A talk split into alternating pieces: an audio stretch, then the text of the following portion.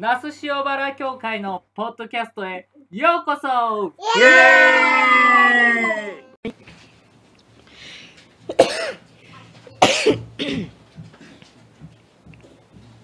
続いて今日の聖書をお読みします。創世記の19章1節から。すいません。29節です。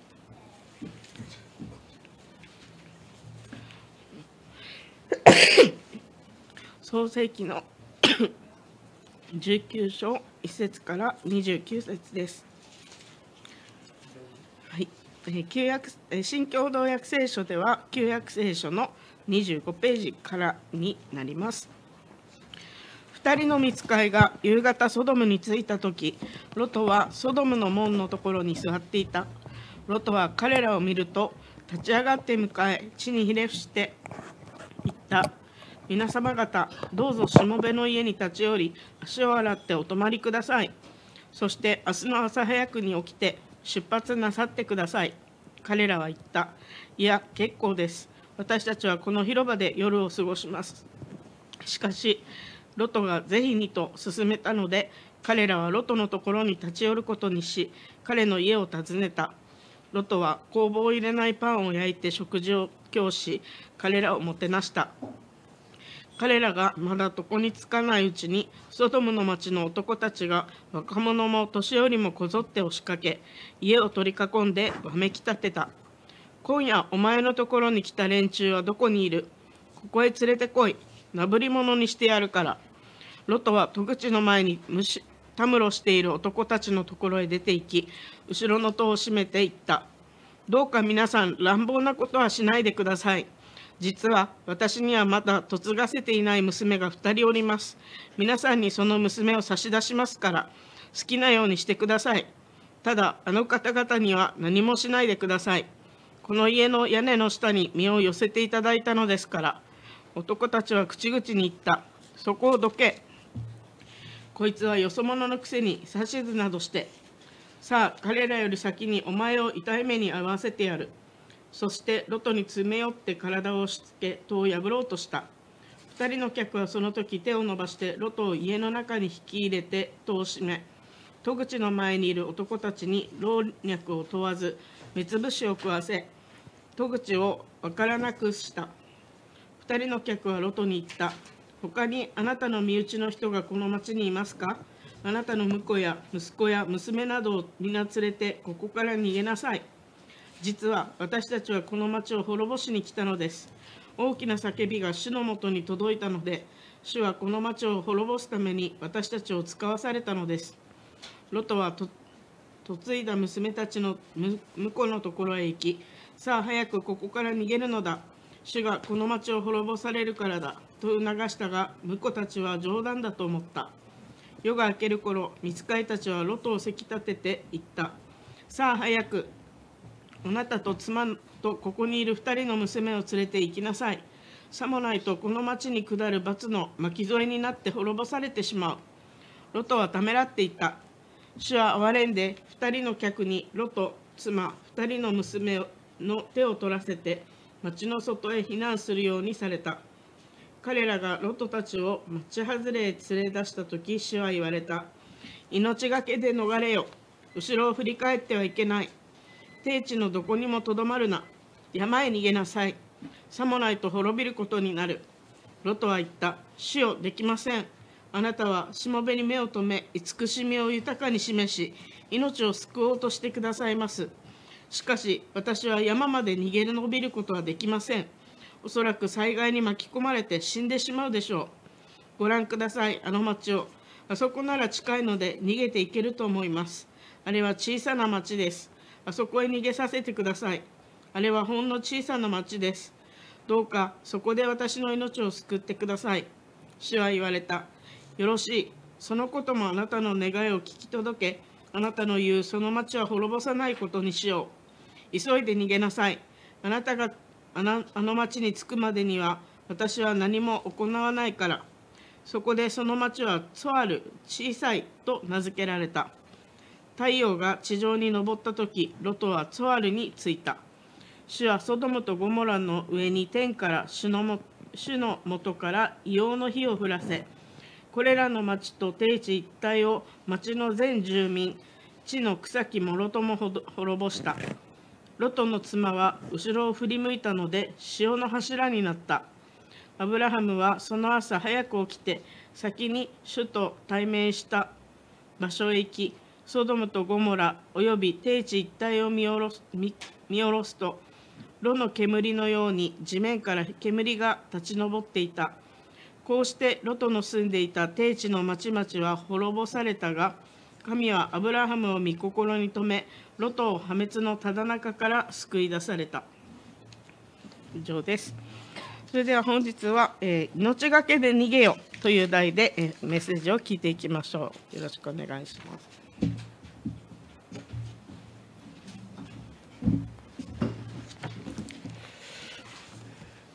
えー、先週の27日の火曜日あのすごい強風が吹きましてね。あのここは大体瞬間最大風速が27メートルぐらいだっていうふうなパソコンに出てました。で玄関の扉があの割れてしまってですね開けられなくなってちょっと補修して今いるんですね。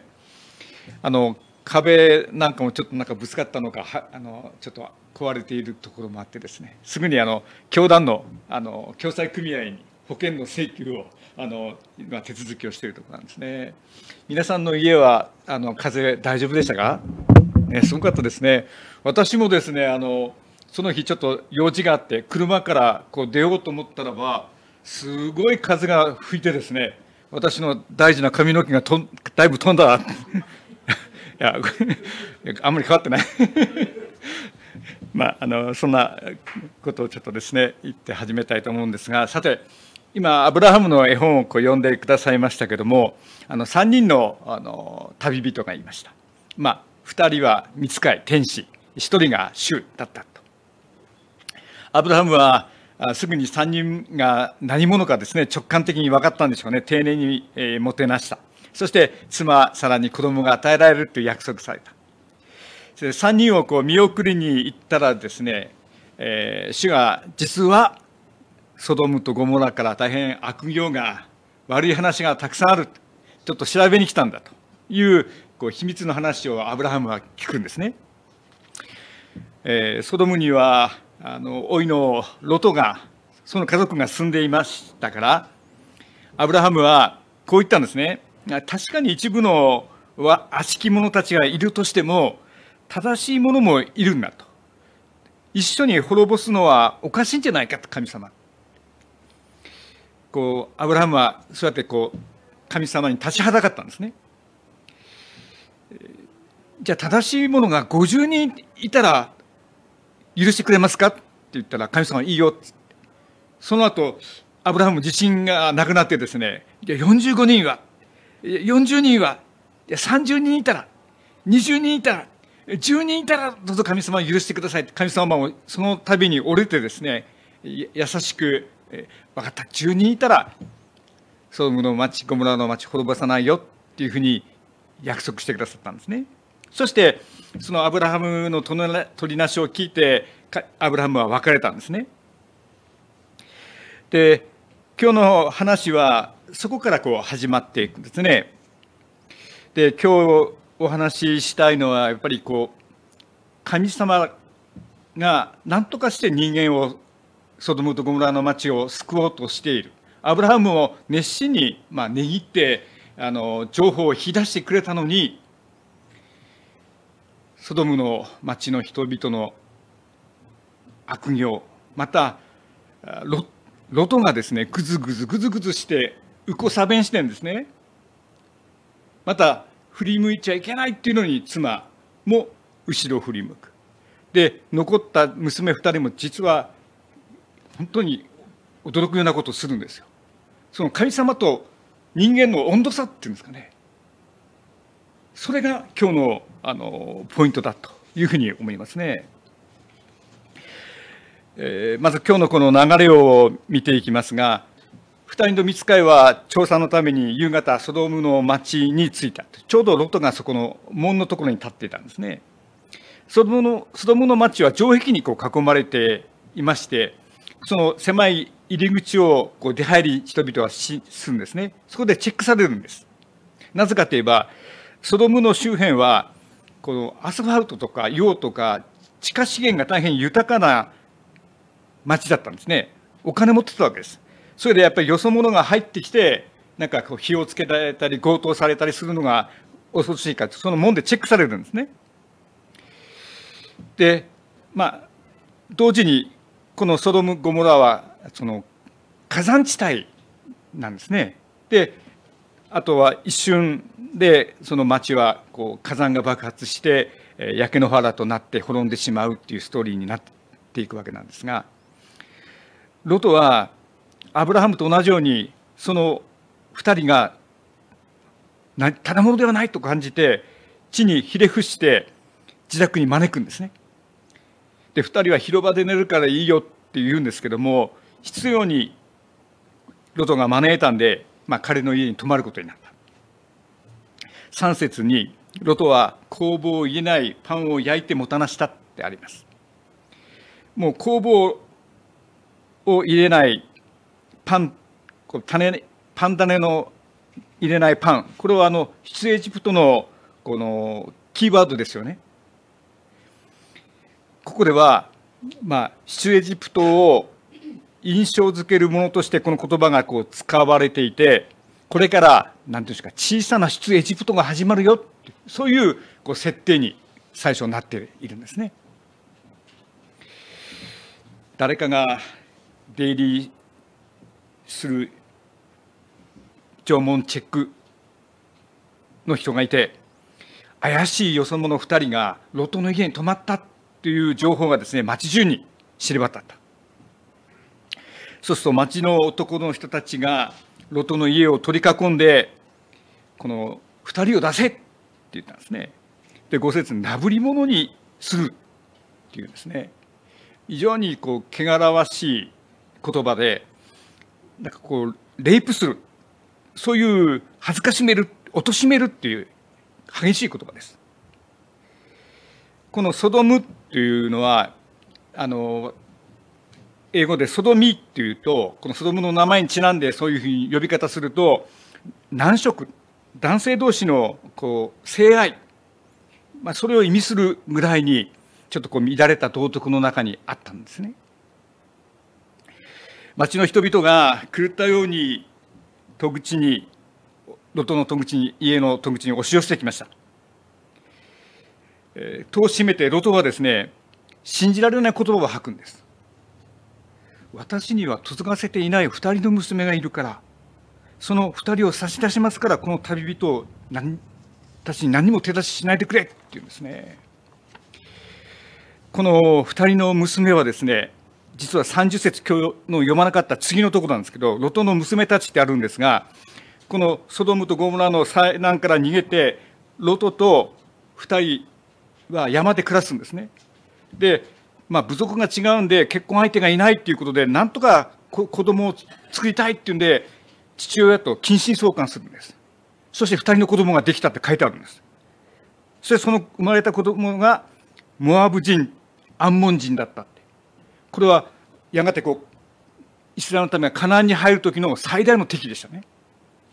その2人が生まれたここはどういうふうにこう説明していくかっていうとやはりこうソドムの町にこう罪が深く入り込んでいる。じゃ罪はやっぱ人々にこう伝染していくんですかね。影響していくっていうか。みんなが罪の中に入っていっておかしくなっていく。ですからあのロトの言葉も理解できないしそのぐずぐずしている本当にロトまた振り向いた妻そして二人の娘みんながなんかこう狂っていくそういう、まあ、ストーリーだと私には思えるんですね。9節に男たちは口汚くそこどけロトによそ者のくせに指示などするな。まずお前を痛い目に遭わせてやるぞ。そういう言葉を吐くんですね。そしてロトに詰め寄って扉を破ろうとする。その時二人の客人がですねあのロトを手を伸ばしてロトを家の中に入れた入れたと。で外の人たちにこう目つぶしを食わせて見えなくしてしまった。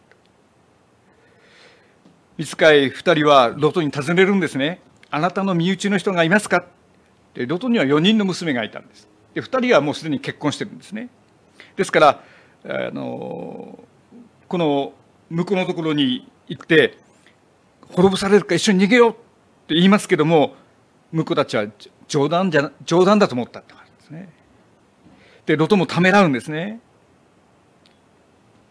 そろそろこの夜が明けるので2人はロトを本当にせき立てます。早く逃げよう。でとにかく妻と娘2人だけでも連れて逃げなさい。巻き添えになるから、まあ、それでもロトはためらう。それで2人の見つかい客人は、まあ、ロトと妻娘たちの手を引っ張って力ずくでですね。逃したと。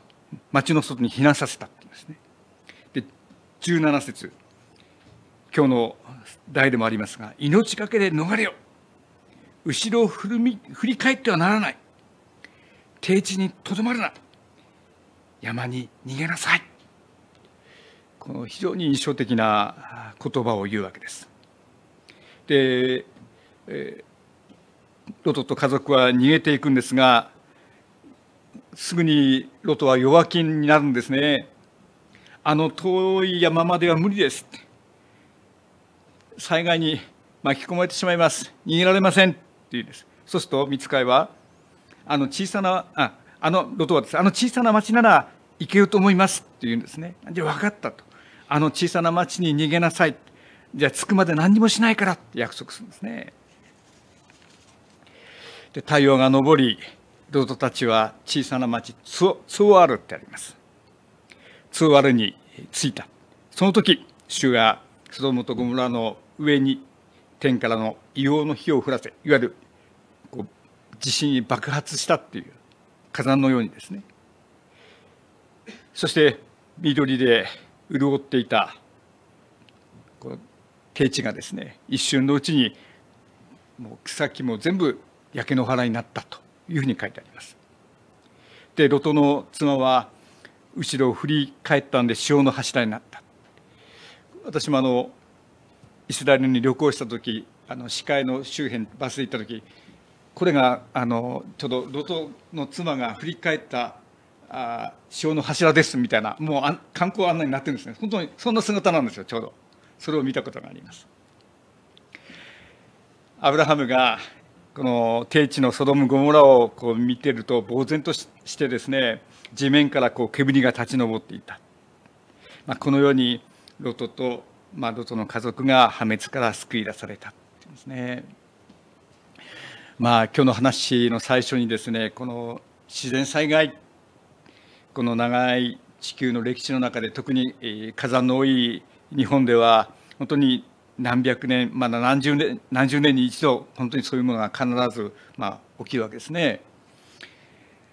この自然災害、まあ、直接的にこう神様の裁きというふうにこう結びつけることはできないと思います。むしろあの神様がこの地球天地創造をしてくださり、えー、甚だよかったと言ってくださりまたこの私たちを愛して一人を本当に十字架にかけるほど私たちを愛してくださった私たちを滅ぼすというよりはむしろ人間の歴史またこの地球を終末っていうか完成にこう導いてくださると私は信じています。滅ぼされないんだろう。とただやはりそういう危険がこう災害が起こるということをいつもこう緊張感を持ってですね。でそうした災害の中にも神様の私たちへの促しっていうかメッセージがあってこの人間の小ささを覚えながらも信仰を新たにして人間同士愛と連帯の思いを強くするようにそんなふうにこう呼びかけているんではないかと私はこう信じています。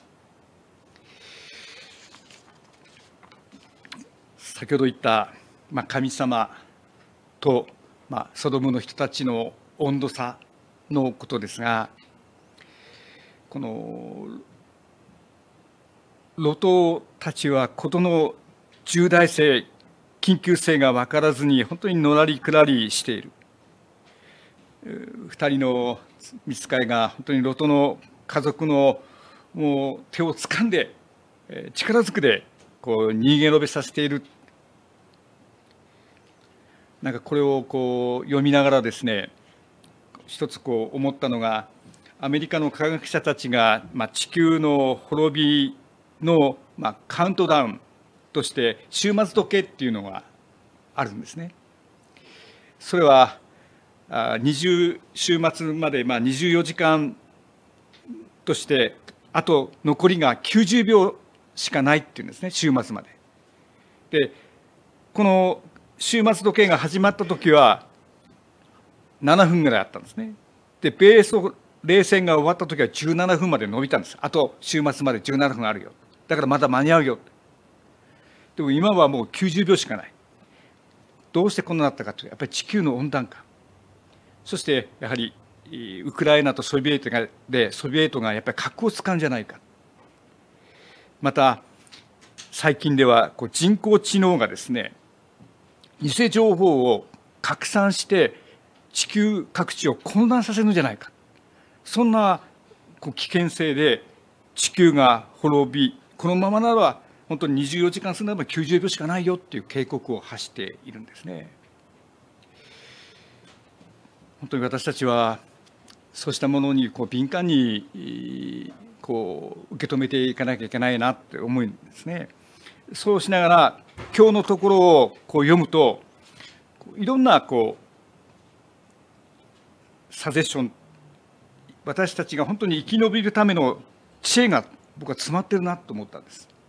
一つはですねこの物語の背景にはやっぱり都市文明の批判があります。低地で栄えたソドムとゴモラそこでその都市で垣間見るのは乱れた制度徳よそ者を受け入れない排他性の都市今日本でも東京の一極集中がこう非常に問題になって地方が過疎化しているなぜ人々は都会に行くのか。そこには人が仕事がありお金があり憧れがあってロトのようにみんなこう吸い込まれていく。吸い寄せられていく。しかし現実は東京もそうです。家賃が高く物価も高くその分こう生活は収入もあるけど質も多い。楽にならない。都市の一部の富裕なこう特権階級というんでしょうか。その人々格差が今生まれてですねうまくこう吸い上げられている。そして多くの人たち昔は多くが中産階級だったんですけども今は本当に格差ができてこう多くの人たちが、まあ、隷属するって言葉はちょっとオーバーかもしれませんが飼いならされるようにですねそういうもう構造ががっちりしている豊かな都市をの持つ危険性っていうのはあのバベルの塔でも語られていましたね。何よりもこのイスラエルの人たちアブラハムも前に飢餓でエジプトに逃れましたヤコブその子孫もエジプトに逃れて奴隷を経験しましたイスラエルの人たちの奴隷っていうのはですね奴隷にも階層があるらしいんですね。その一番下の階層がイスラエルの人たちの奴隷でした。でそこでいくらもがいてもそこからはこう逃れられない。それをイスラエルの人たちは500年奴隷として経験した。でそこから出エジプトを行われたわけですね。そして自由の民となった。それを彼らは民族の再生っていうか出発でそれを誇りとしてあの奴隷にはやっぱりならないというふうに誓っているわけですね。またこのイスラエルの人々にとって最高の生活っていうか職業は羊飼いなんですよ。アブラハムもそうですモーセもそうですダビデもそうでした各地をこう転々としながらも神様の恵み自然の中に生かされて神様に感謝しながらこういう生活をしていく。それがやっぱり最高の生活なんですね。人にこの奴隷のように使えるということはダメなんですよね彼らにとっては。そしてそのアブラハムもロトもそうでしたが旅人に対して知らない人に対して非常にこうもてなす解放していく自分たちが旅人いわゆる気流者だからこそそういう人たちを大事にするっていうこう解放性を彼らは誇りとしてるんですね。こう私が好きなこのヘブライ語でですねバタンフ信頼っていう言葉があるんですよ。この言葉のこの意味はですねこの今日のようなこの青空の下で周りが大草原そこに大の字になって寝転ぶっていう意味らしいんですよね。それが信頼っていう言葉になった。この神様の恵みに生かされ感謝していることをこう全身で受け止めていくそれが信頼っていう言葉になったっていうんですね。そのようにこのイスラエルの人たちがこうただ神様の恵みのもとで生きていく生き方。人のに隷属されない生き方。そういうものをこう理想としいわゆる文明都市っていうんでしょうか。そういうものに対する批判というものを根底にしっかりと持っているということをここから読み取めることができるし次にですねこの命がけで逃れよ後ろを振り向いてはならない。そういった二度との妻はやはりこの貴重品一つ持ち出せずにこう逃げ逃げたのが気になったのかまた隣人たちのことを思い出ったのかちょっと分かりませんけども振り向いてしまった。本当にこう過去を振り向き良かったことをこう懐かしむ、まあ、そういうことを私たちもしがちですね。それはやっぱり振り向いちゃいけない。まあ青春を分ける時にはですね本当にこう命がけで逃げる。イスラエルの人たちはいつも気流者であり弱者であった。ですから逃げることはネガティブなことじゃないんです。生き延びることが彼にとって一番大事なことなんですね。争い対立するよりは逃げること。それも中途半端に逃げんじゃなくて必死になって逃げて逃げて生き残るんだ。これが実はベストな選択なんだとこう言ってるんだと思うんですね。私たちもこの避けがたい迫り来る苦難というものあります。逃げられない試練や家族のことやいろんな問題があるでもそれはこうさなんか逃れていくっていうそれをこう避けていくっていうことは決してずるいことじゃなくてむしろ本当に逃れることも生き延びることが実は大事な時もあるんだ。そのことをですね私たちは覚えて覚えたいと思うんですね。なんか逃げることは卑怯でずるい。そういうんじゃない。逃げることも正しいこともたくさんあるんだと。そのことを教えているんだと思うんですね。最後にですねやっぱりロトは、えー、主にこう山に逃げなさいと言われたのに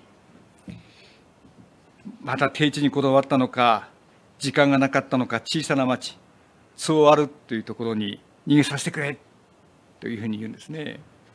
この小さな町小さな町っていうのが小さいっていうのが3回ここに今日出てきましたけどもこれを読みながら小さな町それは私たちの信仰じゃないか。私たちのまた那須塩原伝道じゃないかと私は思いました。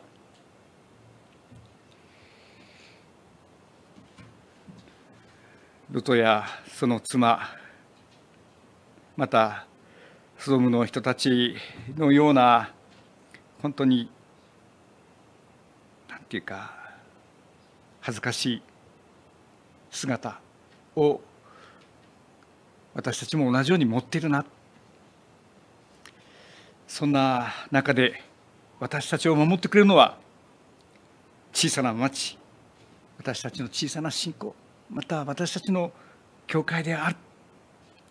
神様はそこにいる限りそこにその町に着くまで滅ぼさないと約束してくださったように私たちを守ってくださる。そのことを約束してんじゃないか。いうふうに思います。お祈りしましょう。どうぞまず最初に一人一人ご自分のこと今持ってらっしゃる課題家族のこと仕事のことどうぞ自由にお祈りくださって私が最後お祈りしたいと思います。お祈りしましょう。